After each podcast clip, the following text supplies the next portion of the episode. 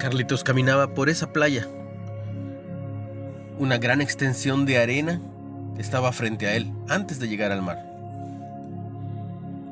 De repente pasó por un área donde habían muchos agujeros, con un diámetro como de 50 centímetros cada uno, como preparados para trasplantar nidos de tortuga, como listos para hacer un corral.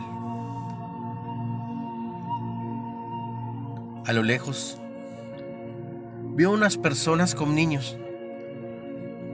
Él pensó que habían ido a ver el desove de las tortugas, pero para su sorpresa, esos niños eran maltratados, al grado de quitarles la vida.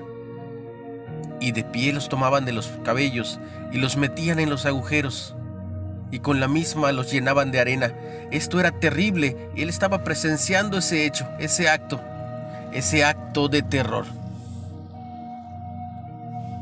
Él no se daba cuenta que estaba durmiendo, que todo era un sueño.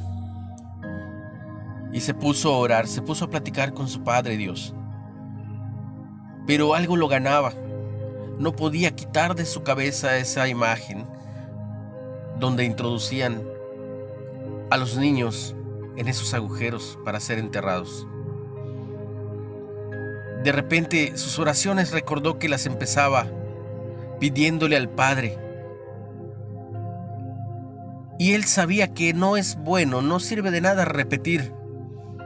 Si no es una oración tuya, una petición tuya, Dios quiere escuchar tu voz, recordó.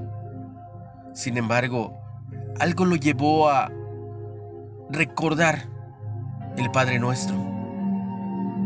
Y comenzó a repetirlo, pero de todo corazón. Padre Nuestro que estás en el cielo y así adelante. De pronto ese pensamiento fue distraído por el poder de la oración. No eches de menos la oración que Dios nos enseñó, la forma de orar, analizar cada parte de esta oración. Esta oración fue de Él a su Padre.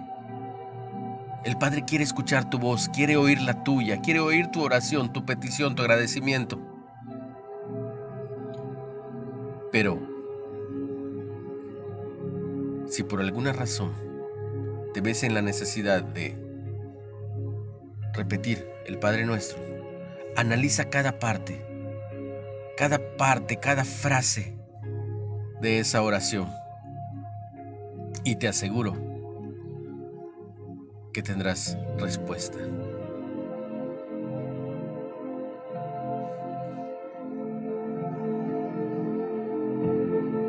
Recuerda que estás en Reflexiones de Ávila con H y en Facebook como Líderes de Hoy, Nueva Era. Ya sabes, si tienes pesadillas, habla con el Padre.